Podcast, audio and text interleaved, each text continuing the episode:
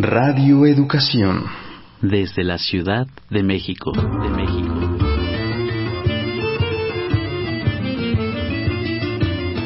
Somos paisaje interno. Somos paisaje interno. Somos paisaje interno. En constante proceso de transformación. Lo social nos condiciona. La emoción nos mueve. Y nuestra percepción crea la realidad.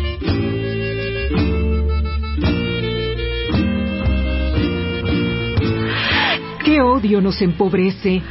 ¿Qué prejuicio alimenta lo que odiamos? Mardonio Carballo.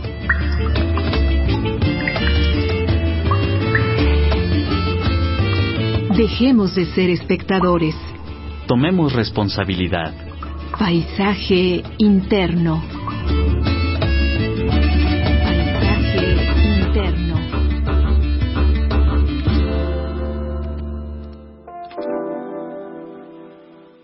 El maíz, que es la base de la alimentación de las y los mexicanos, lo es también de las tortillas, las cuales consumimos solas o con sal, con todo tipo de guisados y embarradas de frijoles o de salsa. A mí me gustan con todas las combinaciones anteriores, pero también con arroz. ¿Tacos de arroz? Sí, esos mestizajes de sabor que tanto disfrutamos los mexicanos. ¿De qué otra manera explicar la existencia de las tortas de chilaquil, o de las de esquites, o de las clásicas de tamal? Todo lo que necesitas es amor y tacos. Frase producto de la sabiduría popular.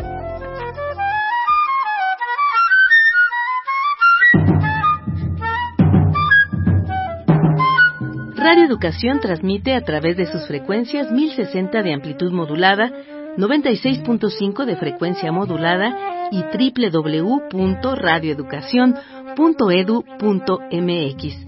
Nuestros números de contacto, vía telefónica 55 41 55 1060. Vía WhatsApp 55 12 33 29 15. Paisaje interno para el mundo.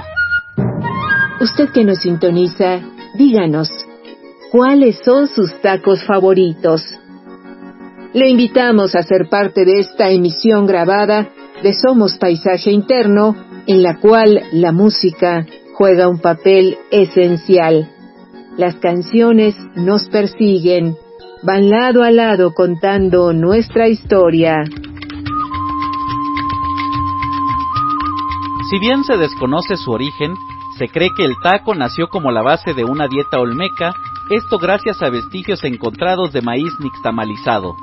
Se dice que Moctezuma utilizaba la tortilla como una cuchara comestible para sostener la comida, y en su momento fue una opción que hallaron las mujeres en la época prehispánica para que los varones pudieran llevar alimento y consumirlo durante sus jornadas de trabajo. La mi re, si el pan se me acaba, ¿qué comeré? El soldado cronista Bernal Díaz del Castillo, en su historia verdadera de la conquista de la Nueva España, documenta la primera taquiza en la historia que realizó Hernán Cortés en Coyoacán junto con sus capitanes, quienes se alimentaron de carne de cerdo servida en tortillas, formando así el característico taco. O sea, no puedo parar de comer esto, o sea, no puedo parar. Quiero infinitos. El problema es que yo creo que me comería 20. Lo que me sorprende mucho es la tortilla. No había probado una tortilla tan buena en mi vida. Que no, que no, que no. O sea, es una Otro- locura. Otro nivel. Todas las tortillas son así, tío. Madre mía. Desde el año 2007, cada 31 de marzo en México se celebra el Día del Taco, aunque seguramente no muchas personas saben de este día, pues el mexicano goza de los tacos cuando lo desea, ya que es un platillo que se puede encontrar a cualquier hora y en cualquier lugar.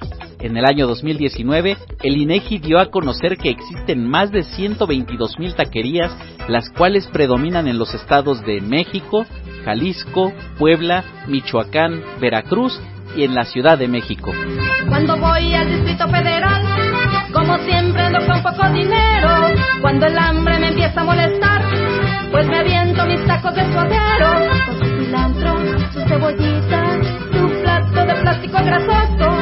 Estos tacos tienen microbios, pero son microbios deliciosos. Los albañiles, los ingenieros.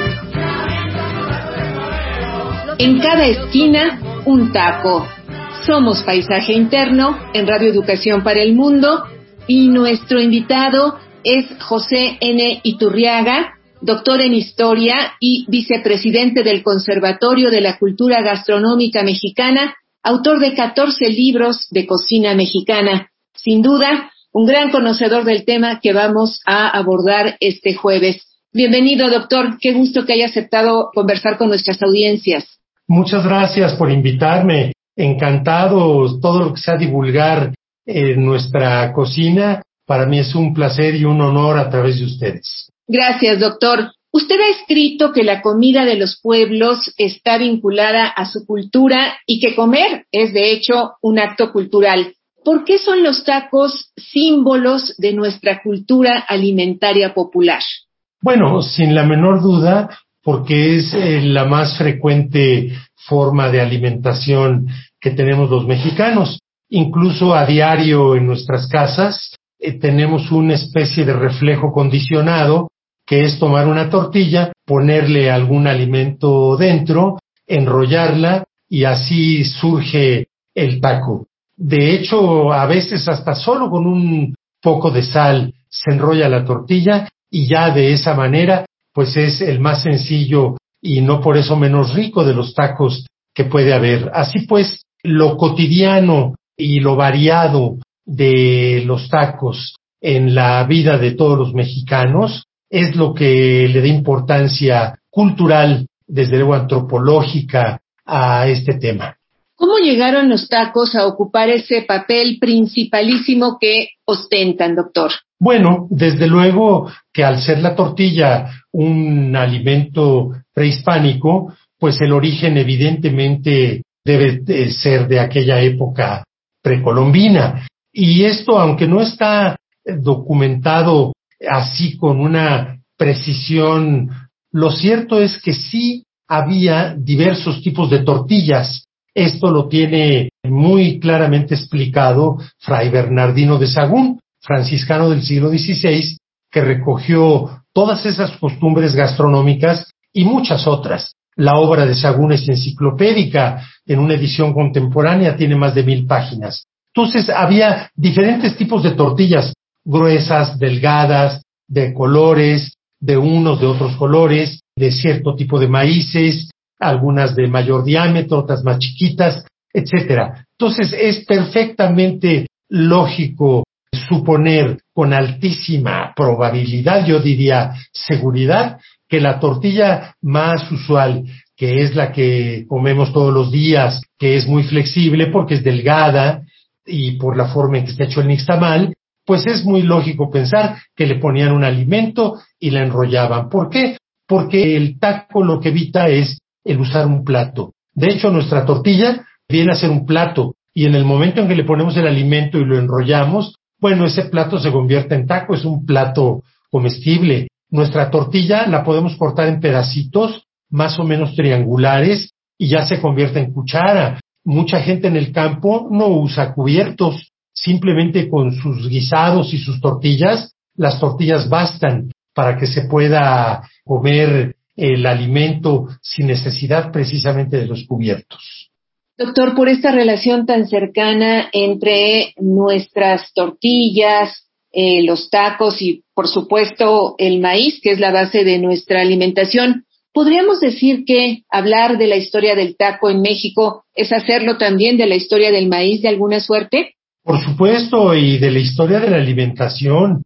La cocina mexicana es de las cocinas más antiguas del planeta. De hecho, fue uno de los criterios principales que atendió la UNESCO para declarar a la cocina tradicional mexicana como patrimonio cultural de la humanidad. Esto ocurrió en el 16 eh, de noviembre del 2010, hace ya más de 11 años. En esa declaratoria de la UNESCO, uno de los argumentos de más peso es precisamente la antigüedad.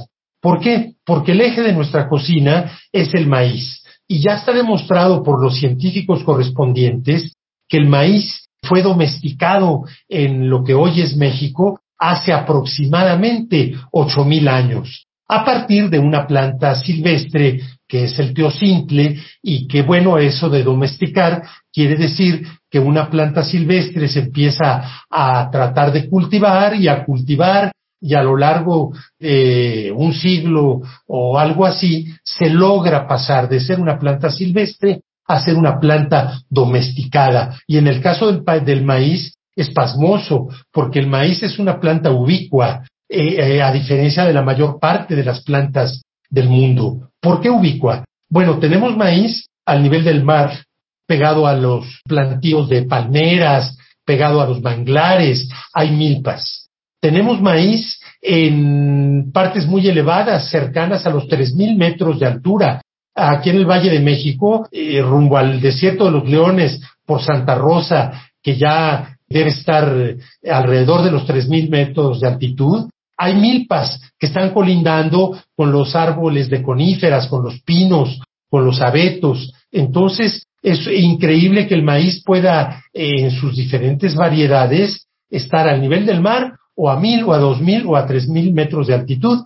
Tenemos maíz en zonas muy húmedas, en zonas tropicales, en la selva lacandona, en el rumbo de Catemaco, pero también tenemos maíz en zonas semidesérticas de algunas partes del norte del altiplano central o hacia los estados norteños. Se siembra maíz en condiciones de muy poca humedad. Entonces es extraordinario que aquellos, por así decir, ingenieros genetistas prehispánicos hayan logrado hace ocho mil años domesticar esa planta y esa planta es el eje de la alimentación mexicana. Lo sorprendente no es solo la antigüedad, sino la continuidad, porque de hace ocho mil años a la fecha continúa hoy siendo en la actualidad el eje de la cocina mexicana y de toda la República, porque incluso sabemos muy bien el alto consumo de tortillas de harina de trigo en el norte de la República,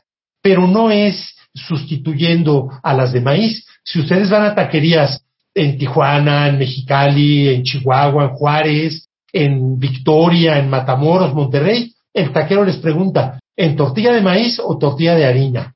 Porque la tortilla de maíz es precisamente lo que decíamos, es ubicua y abarca toda la República Mexicana. Pero además, otra característica interesantísima desde el punto de vista antropológico y sociológico, que todos los estratos sociales de nuestro país somos afectos a la tortilla. Y ampliémoslo, somos afectos a la cocina mexicana. Esto no se puede decir de muchas cocinas del mundo, porque lo mismo un campesino indígena en una situación económica muy, muy limitada, que un multimillonario de la Ciudad de México, de Monterrey o de donde sea, todos comen tortillas, todos comemos tortillas. De manera pues que todo esto hace que efectivamente el maíz siga siendo el eje y sobre todo la tortilla de maíz de la alimentación de los mexicanos. Ya se nos empieza a abrir el apetito al escucharlo, doctor.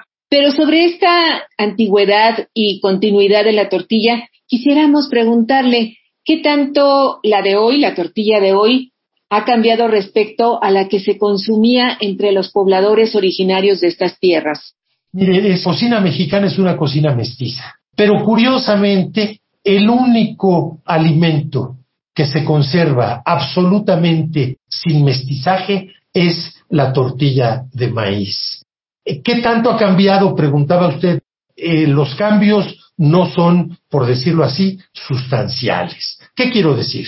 El nixtamal sigue haciéndose de manera idéntica. Se pone a remojar en la noche el maíz en agua caliente a la que se le agrega un poco de cal.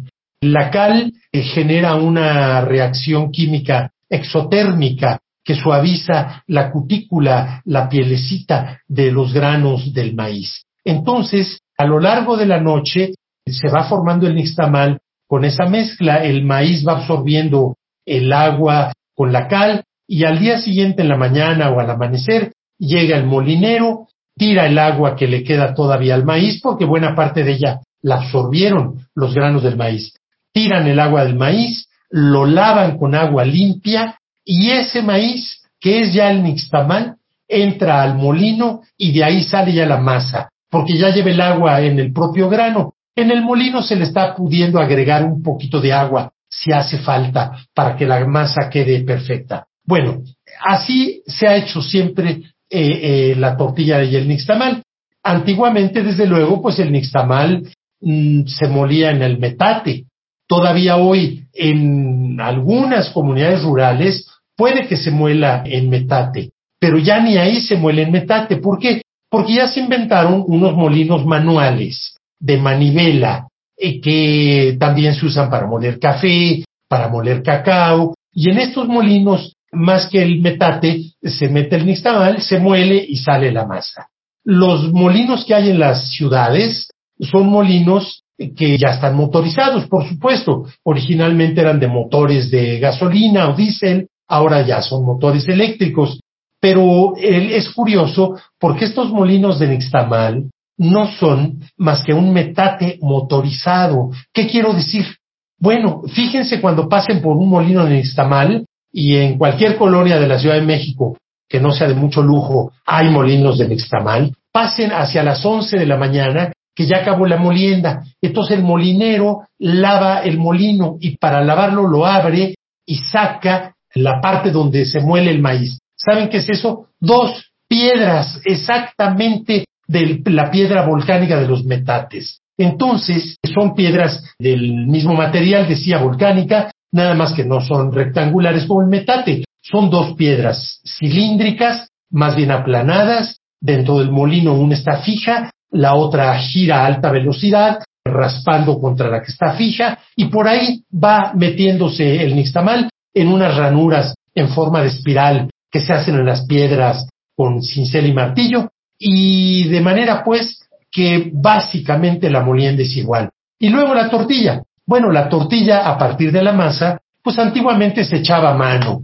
Una bolita de masa, mano contra mano, se palmeaba y así se hacían las tortillas. Ya después se inventaron a principios del siglo XX eh, máquinas tortilladoras de aplastón, que igual no eran, no eran motorizadas, pero que ya eh, con la palabra lo dice, se aplastaba la bolita de masa y así se hacía la tortilla. Bueno, y ahora tenemos las máquinas tortilladoras. Las máquinas tortilladoras, igual que los molinos de nixtamal, son inventos, por supuesto, de mexicanos, porque solamente en México es donde se nixtamalizaba el maíz. Todo el maíz que se consumía y que se sigue consumiendo en Latinoamérica y ahora en otros países del mundo no se nixtamaliza. Aunque ya en algunos países empiezan a usar esa técnica mexicana, porque la nixtamalización tiene muchas ventajas para asimilar mejor los ingredientes nutritivos del propio maíz y su manipulación lo hace mucho más flexible en la tortilla.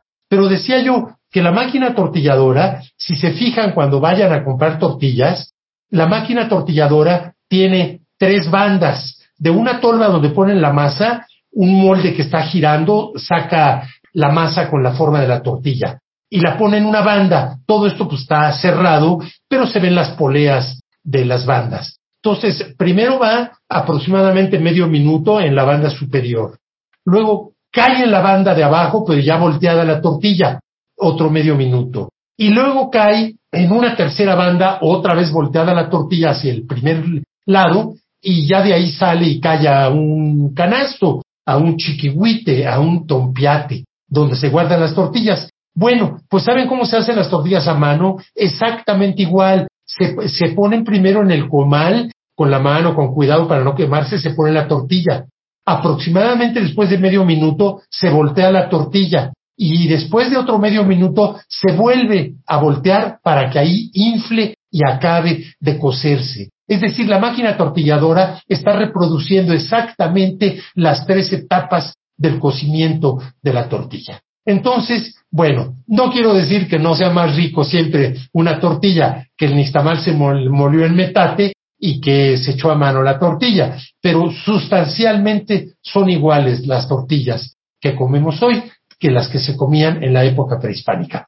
Doctor, en la clasificación que usted hace de los tacos, habla de unos que llama típicamente indígenas. ¿Cuáles son estos? Bueno, mire, eh, primero quisiera decir, aludir lo que usted menciona de esa clasificación. Yo lo que hice en varios de mis libros sobre estos temas es identificar con toda precisión cuáles son las familias de tacos que existen. Desde luego no descubrí el hilo negro. Lo único que hice fue poner sobre el papel de manera sistemática y ordenada las nueve familias de tacos que existen, perfectamente diferenciadas unas de otras, como podemos ver enseguida. Pero dejé un rubro final como tacos eh, regionales y, tacos indígenas, una especie de cajón desastre donde entra una miscelánea de todo. Entonces, ¿cuáles serían estos tacos indígenas? Bueno, por supuesto, en primerísimo lugar, los tacos de insectos, comenzando por los tacos de gusanos de maguey, que además hay dos tipos de gusanos. El gusano más grande, que es de la penca del maguey, y los gusanos o chinicuiles, que son un poquito más chicos y que son de la raíz del maguey. Y son más caros los chinicuiles que los que los de la, los tacos de, de los gusanos, porque, eh, bueno, eh, se supone que son más finos, aunque no son nada baratos ya ninguno de los dos. También tenemos los tacos de escamoles, que es el caviar de hormiga. Los escamoles es precisamente la hueva de hormiga y esto pues eh, los identifica con el altiplano central. Estamos hablando de la parte rural del Distrito Federal, pero ya sobre todo estamos hablando de Hidalgo, Estado de México, Tlaxcala, Puebla, los escamoles. En el caso de los gusanos de maguey, pues de las zonas pulqueras, que más o menos son los estados que ya dije, ya agregaríamos Querétaro, la parte alta del estado de Morelos, donde también son zonas pulqueras, es decir, donde hay agave, el maguey pulquero. Y bueno, habría una larga lista más de tacos indígenas que son precisamente los de gusán, los de insectos. Por supuesto, los tacos de chapulines, que es el término que usamos, y por supuesto, pues estos, mucha gente cree que solo son de Oaxaca. No, hay tacos de chapulines en Guerrero, Aquí en Morelos, en Cuernavaca, en temporada se venden muchos chapulines en el mercado. Entonces, son los que englobo dentro de ese rubro de tacos indígenas, Leti. Esta es una emisión grabada de Somos Paisaje Interno, el tema del día, en cada esquina un taco. Nuestro invitado es José N. Iturriaga, doctor en Historia y vicepresidente del Conservatorio de la Cultura Gastronómica Mexicana, autor de 14 libros de cocina mexicana. A nuestras audiencias les recordamos que si quieren comunicarse con el equipo de esta serie, envíen un mensaje a nuestras redes sociales. Nos encuentran como Somos Paisaje Interno. Mi nombre es Pablo Álvarez y decidí dedicarme al oficio de los tacos porque vengo de Jalisco y no tengo escuela y aquí en esto me puse. Allá la tradición es el pozole y la birria. Yo, sin querer, me hice taquero aquí eh, trabajando y viendo cómo hacían las cosas, dije, pues yo también puedo, ¿no? Podía, ya no puedo, yo estoy viejo. ya pude. yo me preocupo por mi negocio, echarle ganas a lo mío. Si me preocupo para los demás, pues no voy a poder salir adelante yo. Yo lo veo así. Es una buena carne, una buena salsa y una buena atención que también cuenta. Ah, no, la tortilla es de maíz, obviamente. La de harina no la echamos nosotros porque nos engorda de todo. Tenemos pastor, lengua, sesos, este, suadero, longaniza, tortas, campechanos. Hay de todo, gracias a Dios aquí. Pues de todo, pero lo que más sale es el pastor, ¿eh? Como que está en primer lugar en tacos de pastor. Aquí conmigo el pastor. Pero todo está bueno. Pues lleva de todo, un taco normal, cebolla, cilantro y limón. Ahorita poco limón porque está por las nubes. Está muy caro. Pero siempre hay. Aquí no falta. El mismo cliente con su consumo nos deja para ponerle sus limones. Lógicamente, porque hay, hay negocios, taquerías, que usted pide 10 tacos, le dan un, un cuartito de limón y eso no es suficiente. Yo no, yo aquí pongo los limones en la charola y el cliente que agarren los que quieran. Y yo me vería mal, ahorita que está caro el limón, con darles un cachito a cada quien. Ya ni vienen mis clientes. Es que toda la vida ha habido competencias. Enchiladas, quesadillas, pambazos, tamales, atole. Y le vuelvo a repetir, para todos sale el sol. Porque yo conozco personas que se preocupan por otros negocios cuando ellos tienen sus ventas bajas. Yo no, yo me preocupo por el mío. Echarle ganas, atender bien a la gente y ser uno honesto con uno mismo y con sus clientes para que regresen. Todo nos pegó la pandemia, pero a mí sí me pegó fuerte. Pero aquí estamos, lo importante es que estamos bien y trabajando. Yo tengo mucha gente trabajando y no corría ninguno ni bajé sueldos. Todas las taquerías hicieron eso. Despidieron gente, bajaron sueldos. Yo no. Todos estamos, a mí me pegó duro, debo dinero, pero algún día me recuperaré que tomarlo con calma. Se llama Taquería Álvarez y cumple 40 años el 22 de febrero. Mi nombre es Pablo Álvarez. Este, mi paisaje interno lo lleno con mi trabajo en mi negocio y me me la paso en mis ratos libres en el billar, me gusta mucho la carambola de tres bandas. Para mí es un deporte y trabajar también es un deporte si se toma con amor para que no se haga larga la tarde.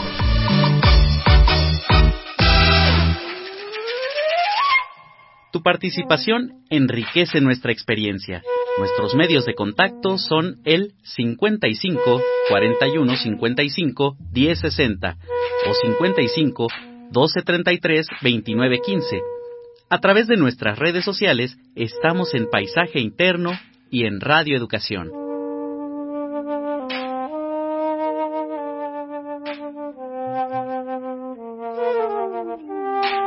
Continuamos con esta entrevista grabada. El tema de este día, en cada esquina un taco. Nuestro invitado es José N. Iturriaga, doctor en historia y vicepresidente del Conservatorio de la Cultura Gastronómica Mexicana, autor de 14 libros de cocina mexicana. Doctor, ya nos hablaba sobre los tacos indígenas, pero nos decía que estos forman parte de una clasificación que usted hizo sobre nueve familias de tacos. ¿Cuáles son las otras familias?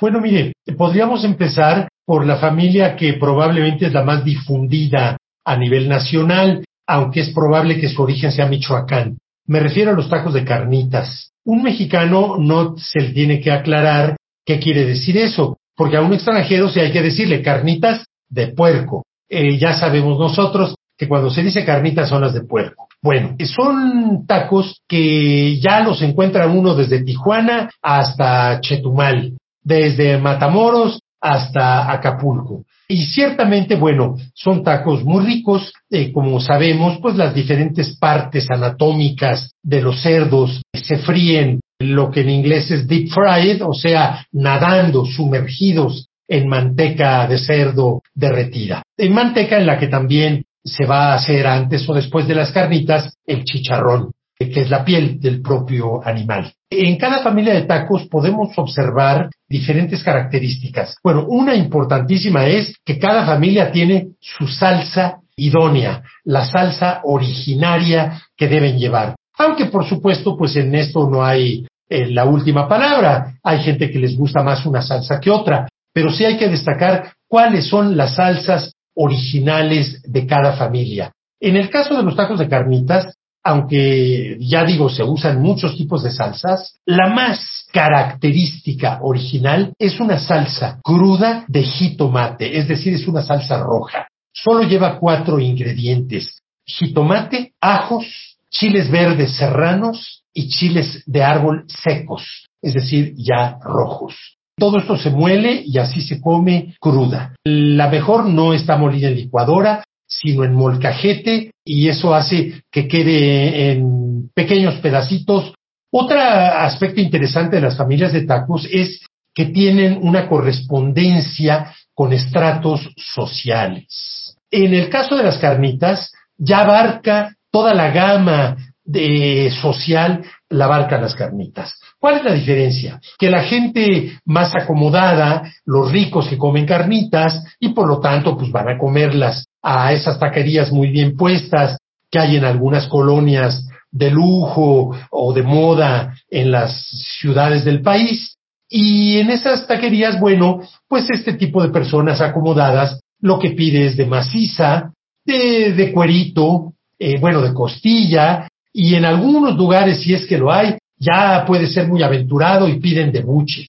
Buche que es el estómago del puerco. Pero si vamos a taquerías de carnitas en barrios proletarios de las ciudades, vamos a encontrar las partes más exquisitas, que no es que las otras que mencioné no sean ricas, pero bueno, verdaderamente cuando hablamos de la nana es la delicatessen de las carnitas. La nana es el útero o matriz de las puercas. Entonces a veces no hay nana porque era macho el animal, pero en todo caso los tacos de nana son un prodigio.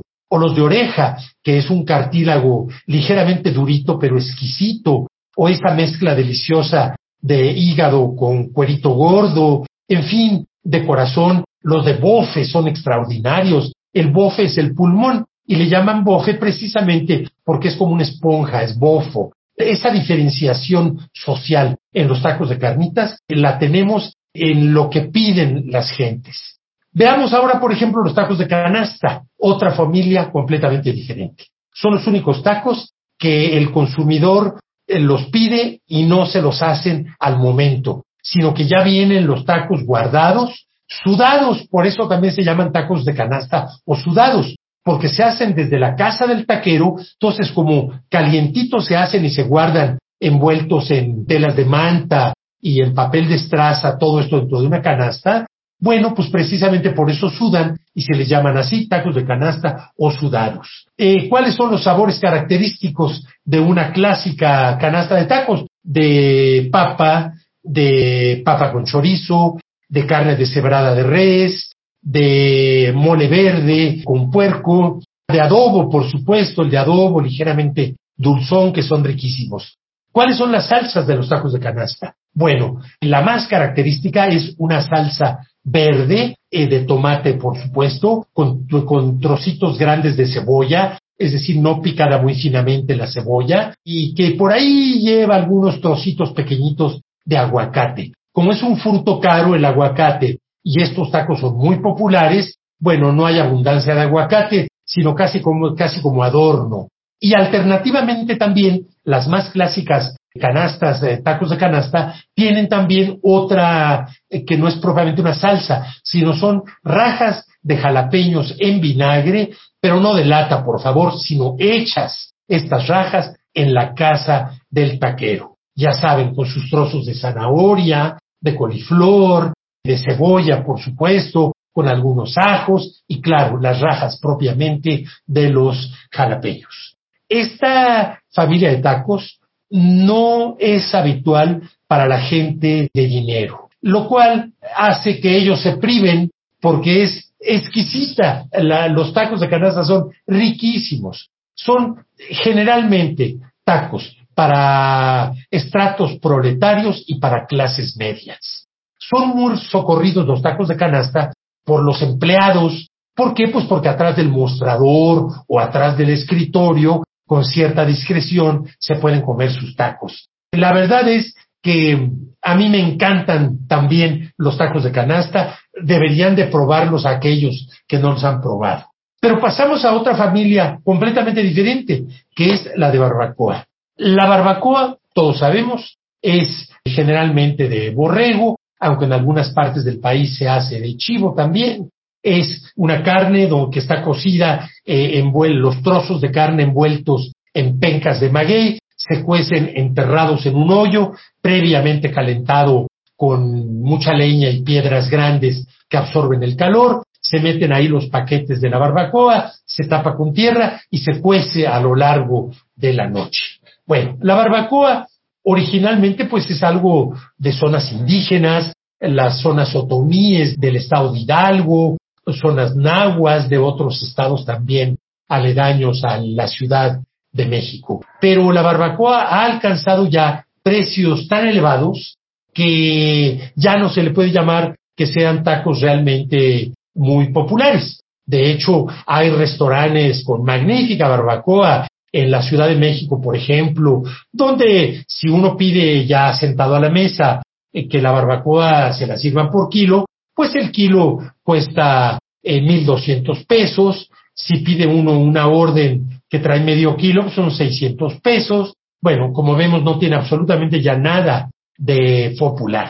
Exquisita la barbacoa, eh, el sabor característico no solo del propio borrego, sino del que toma de la penca del maguey con ese cocimiento a fuego lento, de hecho a calor lento, a lo largo de toda una noche. Salsa característica de la barbacoa, por supuesto la salsa borracha, que se llama salsa borracha porque es una salsa de chiles pasilla, con ajo, con cebolla y con pulque, por eso se le dice salsa borracha. Y obviamente, pues es la característica por el pulque.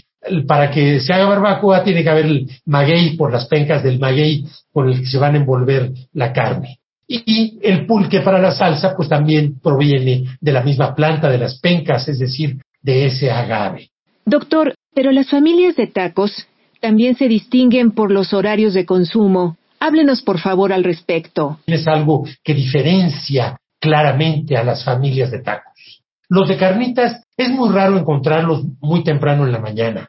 Los tacos de carnitas empiezan ya en general hacia el mediodía y puede haberlos ya hasta la noche. En cambio, los de canasta son absolutamente de mediodía. No va a encontrar tacos de canasta nadie antes de las 10, 11 de la mañana y jamás después de las 3, 4 de la tarde porque ya se acabaron. Son tacos diurnos. La barbacoa, en cambio, puede ser desde tempranito. ¿Por qué? Porque como toda la noche se estuvo cociendo, si llega uno a un lugar de barbacoa a las 7 de la mañana, pues abren el hoyo y ya está la barbacoa lista. Generalmente la barbacoa es hasta la comida, digamos, 4 o 5 de la tarde y ya.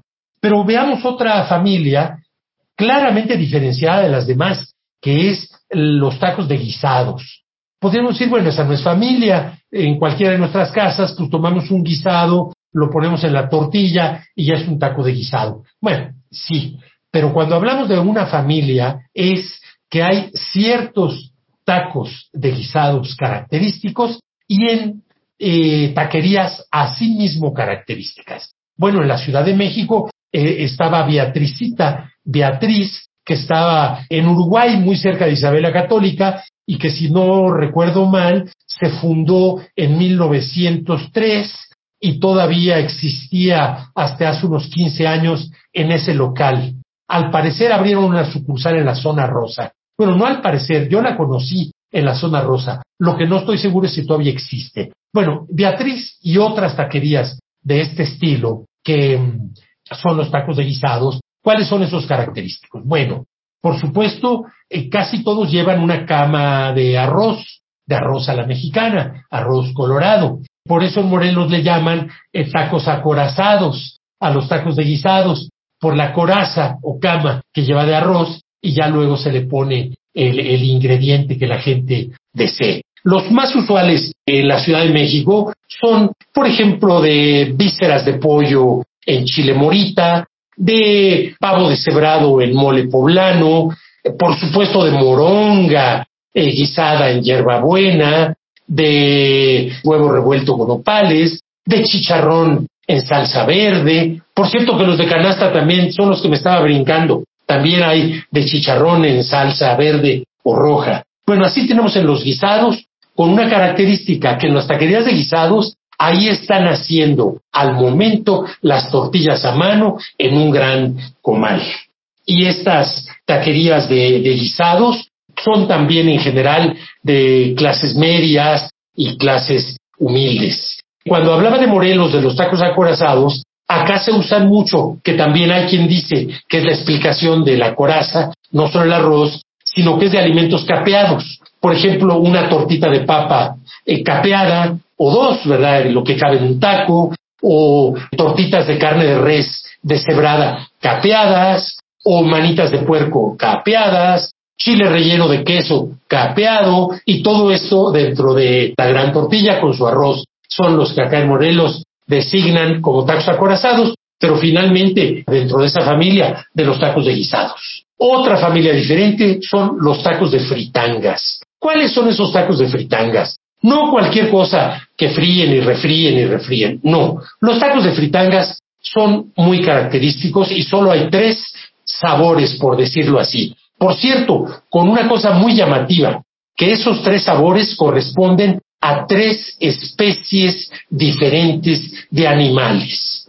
Uno, longaniza, que es de puerco. Dos, suadero, que es de res. Y tres, machitos, que son de borrejo. Y todo esto en ese especie de comal cóncavo que está lleno con la manteca, pues ya ahora ya no usan manteca, ya usan más bien aceites vegetales. En esa manteca derretida está haciéndose la longaniza frita o está el suadero friéndose. ¿Cuál es el suadero? El suadero es una carne que está en el pecho de las reses. Y es una carne muy eh, veteada de pequeños nervios y de vetas de grasa también, lo que lo hace que sea muy sabroso, pero también es muy duro. Entonces el suadero, ya que está bien frito, el taquero lo corta muy chiquito, lo casi casi picadito. Entonces, aunque es duro, como está muy picadito, ya no se, no es de, no, no es molesto el que sea duro y es exquisito el suadero. Y bueno, el otro que también está en la misma manteca revuelto con el suadero y con la longaniza,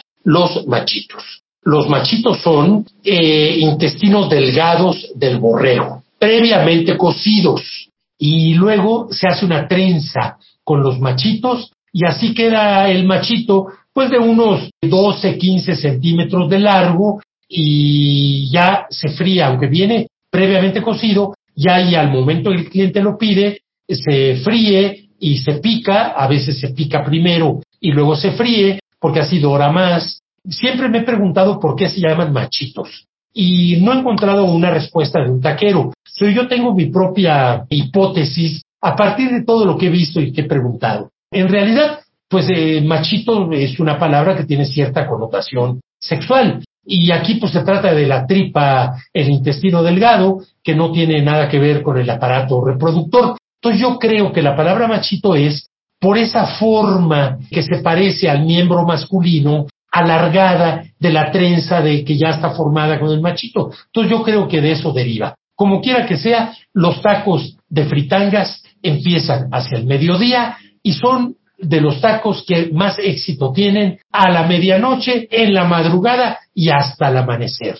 Los desvelados pueden encontrar tacos de fritangas en muchos lugares de la Ciudad de México, allá por San Cosme y en otros lugares hacia el sur, por el periférico, etcétera. Las salsas que se usan con los tacos de fritangas son, aquí son más variadas. Pueden ser desde luego verdes, rojas o de chiles secos. Y aunque originalmente los tacos de fritangas serían populares, la verdad es que ya muchachos que salen de las discotecas o de los antros, como ahora les dicen, muchos de ellos pues, de familias muy acomodadas, a lo mejor no comen machitos, pero sí comen suadero, que es una especie de bistec porque es carne de res, y de longaniza.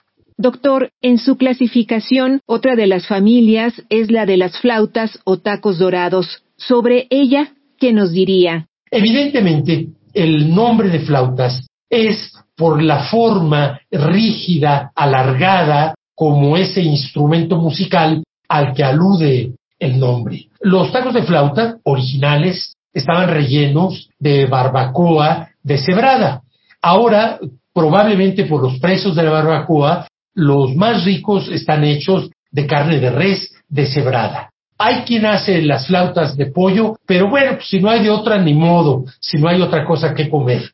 Pero no deben ser de pollo, deben de ser eh, de barbacoa, ya no es usual, deben ser de carne de res deshebrada y son exquisitos. Entonces, el taco se hace muy eh, apretadito para que quede muy delgada la flauta, alargado, se dora hasta que ya queda rígido, ya no se va a desbaratar, la flauta queda ya en esa forma eh, rígida precisamente. Y este taco es un taco barroco porque lleva unas tiritas de jitomate, otras tiritas de cebolla cruda, por supuesto, unas tiritas de aguacate, eh, por lo mismo que es un fruto caro, pues son tiritas ya medio simbólicas. y lleva la más característica salsa es una salsa verde cocida muy picante. Casi no lleva tomate, es de chiles serranos y algo de tomate, cebolla, ajo, pero es muy picante. Y se le pone un hilito de crema y un poquito de queso espolvoreado. Los tacos de flautas tampoco son muy afectos a ellos las clases más acomodadas. Igualmente ellos se lo pierden porque son exquisitas las flautas. Mis consentidas están en el mero centro de Coyoacán. Ahí cualquiera les dice exquisitas flautas las que les estoy diciendo. Y Pasemos a otra familia que son de las más extraordinarias, eh, los tacos más exquisitos que existen y muy poco conocidos entre personas adineradas. De hecho, muchos ni los conocen. Me refiero a los tacos de cabeza de res. No obstante, que son los tacos más sanos. Se supone que las reses son animales más sanos que los cerdos. No llevan nada de grasa. Los tacos de cabeza de res no llevan una sola gota de grasa, porque la cabeza de res se cuece hervida. Originalmente era al vapor, pero ya ahora la verdad es que la hacen hervida. Las tortillas para los tacos de cabeza de res no van fritas, eh, ni siquiera de comal, bueno, son, están hechas en comal, pero se recalientan al momento al vapor. Entonces estos tacos pues se reconocen porque ve uno el mostrador de la taquería y está tapado con una manta blanca o ahora ya a veces es un, un hule plástico que se ve como que se infla porque tiene el vapor que está generándose abajo de una hornilla con agua y estos tacos son riquísimos. Desde luego, los que sabemos de tacos de cabeza de res, tratamos de ir temprano porque se acaba lo mejor, que son los ojos. Mucha gente cree que cuando habla uno de taco de ojo, pues es una broma referida a que pasó una muchacha bonita y ahí se echó un taco de ojo. No, no, no, no, no. Los tacos de ojo son extraordinariamente exquisitos, finos en el doble sentido de la palabra, finos de un sabor de lo más delicado y también de una textura muy, muy, muy delicada. Es un cartílago muy suavecito en estos tacos, como casi todos los que he venido mencionando, la salsa debe de ser salsa de tomate verde cocida. Se cuecen hervidos los tomates, cebolla, ajo y chile serrano. Y todo así cocido se muele y ya no se fríe la salsa, ya está lista para hacer los tacos. Los tacos de cabeza solo empiezan a ver desde la tarde y en la noche en algunos lugares hasta muy, muy en noche. Ya muy cerca del final, quisiera mencionar los únicos tacos de origen extranjero que tenemos en México y que además son bastante recientes. Cuando digo bastante recientes, pues hablo de que llegaron a nuestro país en el siglo XX y se popularizaron a partir de mediados de siglo los 50, pero sobre todo 60 y 70 se empezaron a popularizar. ¿Cuáles son? Por supuesto, los tacos al pastor. Los tacos al pastor vienen originariamente del cercano Oriente y de Europa Oriental. Es decir, estamos hablando de Grecia, Turquía, Líbano y esa región. Claro, allá no los hacen de puerco, sobre todo por razones religiosas, tanto maometanos como eh, judíos no comen cerdo, entonces, bueno, acá lo hacemos nosotros precisamente con cerdo. Otra diferencia, acá usamos tortilla de maíz y allá se usa la tortilla de trigo, la gruesa, esa que en México llamamos pan árabe. ¿Qué, ¿Cuál es el origen? Pues el origen es esa técnica culinaria, es decir, la varilla vertical en la cual se ensartan los bisteces de la carne, la varilla está girando y sea con quemadores de gas, en algunos lugares con carbón, se va cociendo la carne. Tal es así que en Grecia les llaman giros. ¿Por qué giros? Pues porque la varilla está girando precisamente la, hace girar el taquero para que se vaya cociendo el conjunto de carne, que en México le llaman trompo, porque es ese, ese conjunto grandote de carne, como de 60, 80 centímetros de alto, va tomando la forma de un trompo, porque al irle cortando el taquero para ir haciendo cada uno de los tacos, pues va haciéndosele como un entallamiento al conjunto de la carne. Bueno, y en México y es todo un show estos taqueros, porque además eh, le ponen una piña fresca hasta arriba de la varilla y entonces le van cortando un pedacito de piña, pero algunos taqueros, bueno, hacen un acto de acrobacia y el pedacito de piña lo cortan con el cuchillo, pues levantándolo porque queda más alto que la cabeza del taquero, cortan el pedacito, lo vuelan con el cuchillo por el aire y lo cachan por acá con la otra mano, ya directo en el taco la tortilla con la carne. Bueno, como quiera que sea, estos tacos han tenido un éxito extraordinario en nuestro país. Los hay ya en toda la República Mexicana. Yo creo que los tacos más difundidos en el país son los de carnitas y los al pastor. Igual que nuestros demás tacos, llevan cebollita picada, cruda y cilantro. Y salsas a escoger. Ahí sí se usan también diferentes tipos de salsa. Yo solamente terminaría este recuento de familias de tacos mencionando a una que se le puede llamar familia, pero pues a lo mejor es darle demasiada importancia, porque en realidad no tienen mucho chiste. Me refiero a los tacos a la parrilla o al carbón, que son tacos recientes, igual de los sesentas, de los setentas, que no tienen ningún chiste, pues más que sea carne buena, fresca, y bueno, a veces las salsas sí pueden tener ahí su toque especial. Doctor Iturriaga, y sobre los tacos regionales, ¿qué valdría la pena destacar?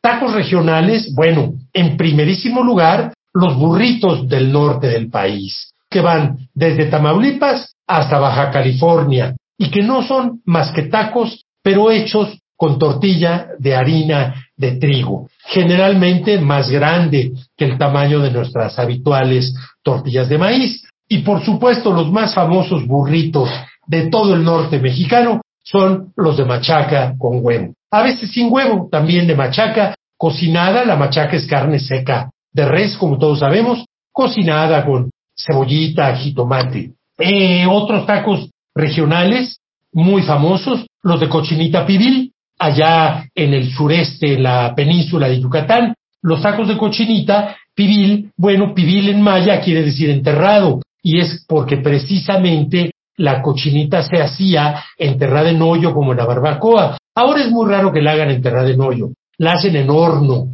que suele ser horno de piedra o de adobe, o a veces hornos de ladrillo, pero en todo caso la cochinita hecha de esa manera. Y claro, el característico eh, aderezo de un taco de cochinita, pues la cebolla morada encurtida con una salsita de habanero bien picante. Unas gotitas, porque lo, lo de bien picante no es broma. Otros tacos, por último, regionales muy interesantes, son los tacos de mariscos que han proliferado. Originalmente eh, surgieron en La Paz, Baja California Sur, pero de ahí han proliferado hacia Baja Norte y sobre todo hacia el continente, es decir, hacia Sinaloa, Nayarit.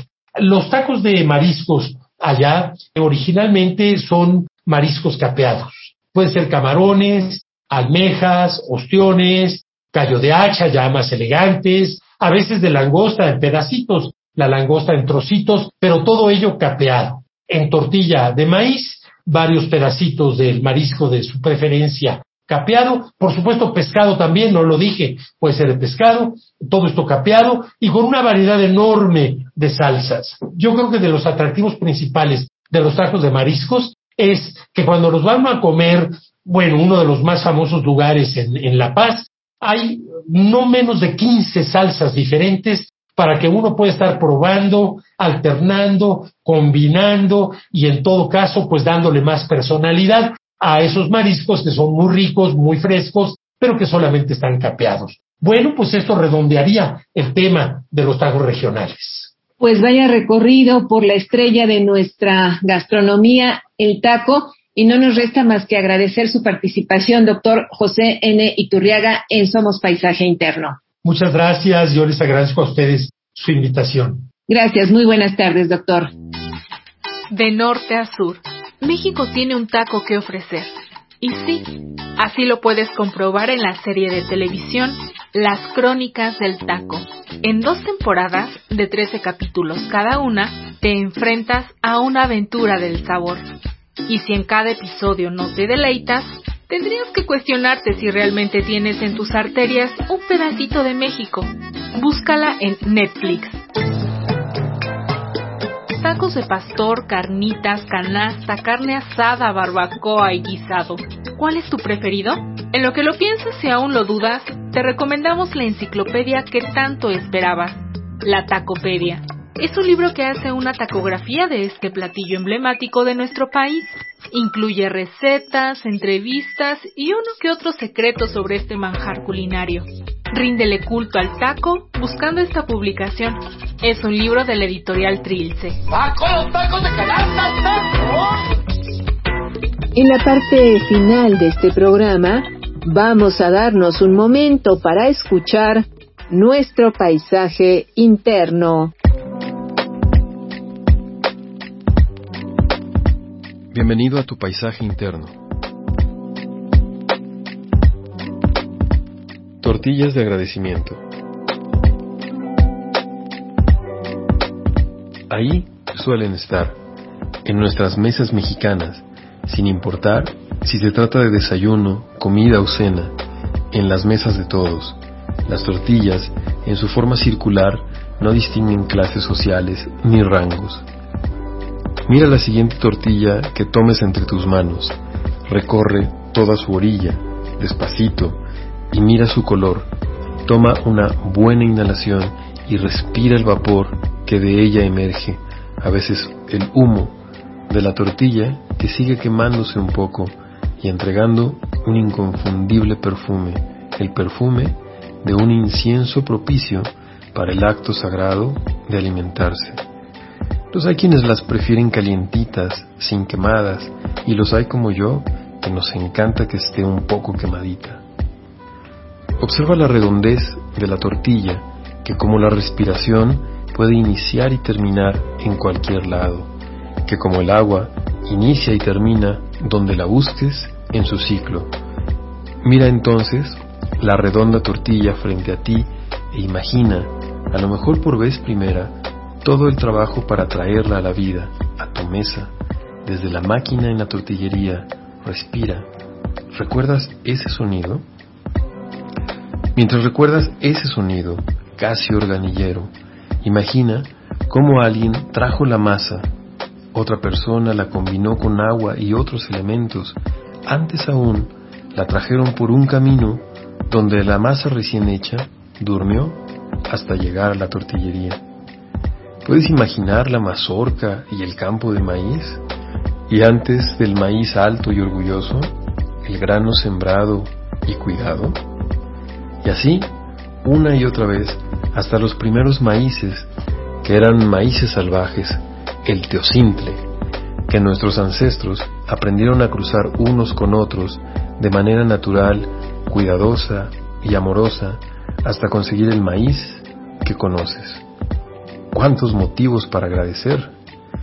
Además de ello, el agradecimiento profundo por tener las tortillas en tu mesa, poderlas disfrutar en salud, poder respirarla, llenarla de algo más, en un abrazo de nutrición ancestral.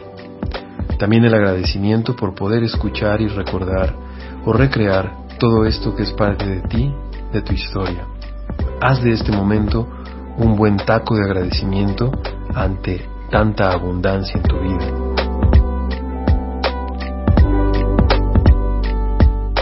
Soy Bruno Díaz, psicólogo. Para preguntas, cursos y consultas, envíame un WhatsApp al 55 29 52 08 24 o búscame en Facebook en Los Parajes del Alma.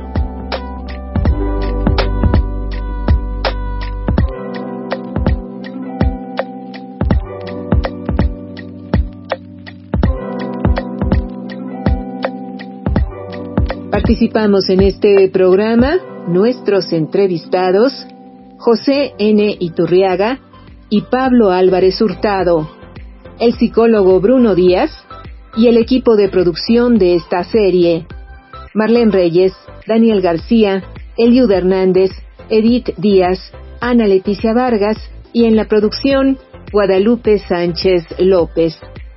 Hasta la semana entrante y, por favor, destinemos un tiempo a cultivar nuestro paisaje interno. Paisaje interno. Construyendo redes. Transmitimos desde la Ciudad de México por las frecuencias de Radio Educación para el Mundo. Transmitimos para el mundo. Radio Educación